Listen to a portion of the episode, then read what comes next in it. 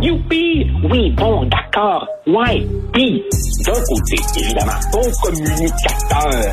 Mais de l'autre côté, communiquer. Quoi aux sociologues? Et pourtant... Un sociologue, pas comme les autres. Joseph Facal. Alors, ce sont les élections de mi-mandat aux États-Unis. Aujourd'hui, bien sûr, on va regarder ça de très près. Et hier, Joseph Facal écrivait une chronique très intéressante dans le Journal de Montréal, Journal de Québec. Vous pouvez aller sur le site Internet, là, euh, euh, le signet euh, Opinion et relire la chronique de Joseph. Et il disait finalement, ça, ça me rappelle un peu ce que disait Thomas Mulcair tantôt en tout début d'émission. Thomas Mulcair me disait, lorsque dans Donald Trump s'est présenté aux élections pour être président des États-Unis contre Hillary Clinton, Michael Moore avait dit Trump va gagner. Puis tout le monde avait tombé sa tomate de Michael Moore, un des un ténor de la gauche aux États-Unis, en disant t'es complètement dans le champ. Voyons donc, Trump va gagner, ça n'a pas de maudit bon sens. Il dit oui, parce qu'il va gagner parce que les démocrates sont complètement décrochés de la réalité. Ils ne parlent pas à Joe Sixpack, ils parlent au bobo. Et c'est ce que, Joseph, tu écrivais dans ta chronique. Ah, Joseph n'est pas tente de le contacter, mais c'est ce que Joseph écrivait dans sa, chronique, c'est que les démocrates, ils parlent, puis leur discours passe 25 000 pieds au-dessus de la tête de l'Américain moyen. Euh, on parle pas de ce qui importe à l'Américain moyen, c'est-à-dire euh, l'inflation, le prix du gaz, euh, euh, leur, parler de leur réalité. on parle, on parle de sujets par exemple, la lutte à l'avortement, c'est sûr que c'est important. La lutte à l'avortement, c'est même essentiel, mais ça ne touche pas nécessairement peut-être Joe Sixpack qui, lui, aurait pu voter pour les démocrates parce qu'avant, euh, les ouvriers, les petits travailleurs votaient démocrates, mais de plus en plus, euh, ils votent, euh, ils votent républicains. salut Joseph. Allô? Salut. Alors, ils sont déconnectés. Et cela dit, écoute, tu dis, bon, ils parlent entre autres de l'avortement et ça passe 25 000 pieds par-dessus de Joe Sixpack. Mais c'est quand même, c'est quand même un dossier important, l'avortement, aux États-Unis. Ah, bien entendu que c'est un dossier euh, important, mais c'est un dossier, je te dirais, qui, euh, comment dire, chaque électeur a son échelle de priorité. Et assez clairement, les électeurs sensibles à cette question, comme les électeurs, par exemple, sensibles au contrôle des armes à feu, et Dieu sait si les États-Unis auraient besoin d'un contrôle des armes à feu serré, c'est quand même pour toutes sortes de raisons historiques, culturelles, euh, des dossiers qui touchent plus une clientèle qu'on pourrait appeler euh, urbaine, euh, éduquée, jeune. Et quand tu regardes effectivement les chiffres, tu vois que la base traditionnelle du Parti démocrate, c'est filoche. C'est d'une certaine façon un parti qui s'est construit si tu veux, autour de Roosevelt, du New Deal et compagnie. Et c'était fondamentalement le parti de la classe ouvrière. Aujourd'hui, on a le sentiment que c'est le parti des jeunes, des étudiants, des intellectuels, de la classe euh, médiatique, culturelle, euh, etc. Et donc, effectivement, euh, Joe Sixpack, ou si tu veux, tout cet électorat en dehors de, de, de la côte Est puis de la côte ouest euh, ne se reconnaît pas nécessairement dans un parti qui donne vraiment l'impression d'avoir été, bon, le mot pris en otage est peut-être un peu fort, hein, mais on a le sentiment que euh, Biden ne contrôle pas la frange la plus woke, la plus activiste de son parti. Et l'erreur est de croire que les gens qui se détournent du Parti démocrate sont tous des Trumpistes enragés. Pas du tout. Je crois que chez beaucoup de ces euh, Joe Sixpack, on voit parfaitement les limites de Trump, mais on a le sentiment que ce Parti démocrate devenu une espèce de NPD américain est devenu condescendant, euh, moralisateur, et eux voudraient euh, qu'on leur parle de pouvoir d'achat, d'inflation, de criminalité. Non, les policiers sont pas tous des, des racistes systémiques, etc. Et donc, si tu veux, c'est un parti qui, comme les républicains à l'autre extrême, est lui aussi otage d'une frange très, très idéologique. En France, euh, François Hollande, dans sa vie privée, euh, appelait les pauvres les sans-dents. Euh, donc, avec grande condescendance, et Hillary Clinton appelait ces gens-là qui votaient Trump, qui étaient pauvres, les deplorables. Donc, il y a comme un mépris du petit monde de la part de cette gauche-là caviar.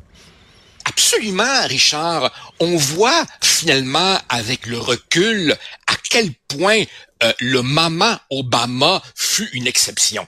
Pour toutes sortes de raisons, ce gars-là avait réussi, euh, alors que d'une certaine façon, Obama aurait pu être le porte-étendard caricatural de l'espèce de gauche urbaine, woke, etc. Mais il a eu l'intelligence d'embrasser large et de ne pas aller dans ces extrêmes avec le succès que l'on sait. Mais en réalité, tu as raison, Hillary Clinton, d'une certaine façon, incarnait, mais jusqu'à la caricature, cette espèce de gauche bien pensante qui se regarde les souliers vernis dans des 5 à 7. Et effectivement, Joe Sixpack se demande, c'est qui ce monde-là? Alors que, rappelle-toi, rappelle-toi du temps de Kennedy et compagnie, le Parti démocrate, c'était le parti des cols bleus, c'était le parti des syndicats, c'était le parti des droits des travailleurs, c'était le parti de, de la hausse des, salaires, etc.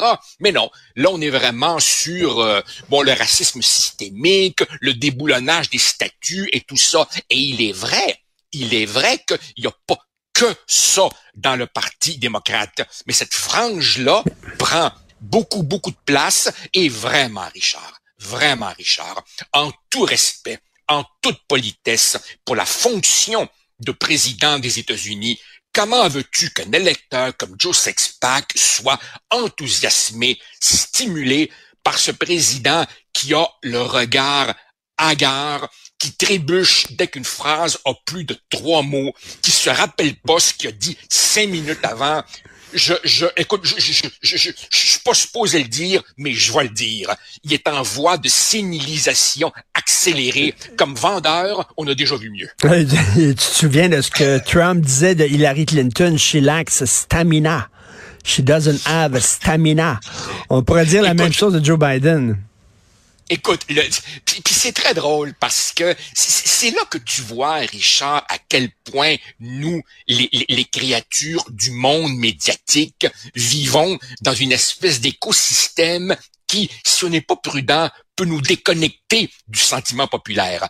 Rappelle-toi comment, lors des deux débats télévisés, Hillary Clinton avait proprement démoli Donald Trump. Et le lendemain, évidemment, tous les commentateurs donnaient la victoire à Mme Clinton. Tu te rappelles quand Trump avait dit What a nasty woman. Mais en réalité, en réalité, Trump, malgré qu'il a eu 3 millions de votes de moins, savait très bien où étaient ses électeurs, sur quel piton peser. Et ce qu'on risque de voir ce soir, c'est euh, effectivement que derrière les, cris indignés de toute l'industrie du commentaire médiatique, tu as des dizaines et des dizaines de millions de Joe Sexpack qui ne se reconnaissent pas dans un parti démocrate devenu moralisateur et condescendant. Donc, il y a des gens qui disent comme toi, faut que le Parti démocrate revienne à un discours qui, qui, qui intéresse Joe Sixpack, c'est-à-dire parler de l'inflation et du prix de l'essence. Cela dit, en début d'émission, je discutais avec Jean-François Lisée qui me parlait d'une caricature a vue dans un journal américain. Euh, euh, euh, Joseph, bien sûr, c'est une caricature, ça exagère, mais tu une femme avec sa jeune fille, ils sont habillés en servante écarlate, là, tu sais, là, bon. Euh, et ils se promènent et la petite fille, elle se promène. La petite fille dit à sa mère, mais pourquoi te voté pour ce gars-là, Christy? Comment ça se fait? Elle dit, à l'époque, le prix du gaz était cher. Ah tu comprends-tu? Fait que c'est bien beau le prix du gaz, mais je m'excuse, on parle de l'avenir de la démocratie. C'est pas plus important que le prix du gaz, ça? Je voudrais, je voudrais te répondre oui, bien entendu, mais en même temps, Richard, et là, je vais me faire lancer des tomates. Excuse-moi, Richard, j'ai fait assez de politique pour connaître ce qu'on appelle l'électeur lambda.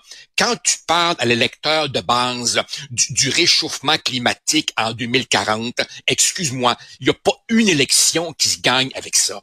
L'électeur a la mémoire courte, l'électeur vit dans un présentisme forcené et l'électeur de base se demande quel candidat va se soucier de moi now? Et, et, donc, effectivement, euh, des, des, des, enjeux, excuse-moi, des enjeux de panier d'épicerie, des enjeux de prix de pinte du lait, euh, de la pinte de lait, euh, c'est avec ça que tu gagnes des, des élections. Et loin de moi, loin de moi l'idée de prétendre que avortement, climat, démocratie, armes à feu sont pas des thèmes importants. Ce sont des thèmes cruciaux, mais il y a un fossé, il y a un fossé entre les thèmes qui excitent ce qu'en Angleterre on appelait jadis the chattering classes, l'industrie du bavardage, du monde comme toi et moi, et l'électeur de base qui lui évidemment a une insécurité économique liée à des facteurs profonds, mondialisation, désindustrialisation, etc., et qui a le sentiment que le Parti démocrate lui parle de moins en moins. Et Trump, évidemment, aussi épouvantable soit-il, est le bénéficiaire de ça. Cela dit, écoute, euh, je me, tu sais, je suis mal placé pour dire à Joe Sixpack, mettons si j'étais américain je serais mal placé pour dire, hey, chose, il y a des choses plus importantes que le prix du gaz parce que je fais partie des privilégiés, tu comprends-tu? J'ai pas de problème à payer mon essence. J'ai pas de problème à, faire vivre ma famille puis à amener de la bouffe sur la table. Cela dit, cela dit, Joseph, je leur dirais, t'es prête à voter pour un gars qui a encouragé des gens qui allaient faire un coup d'État? Vraiment? Ah non, mais je, je, je, je, suis aussi aussi découragé que, que, que, que toi, Richard.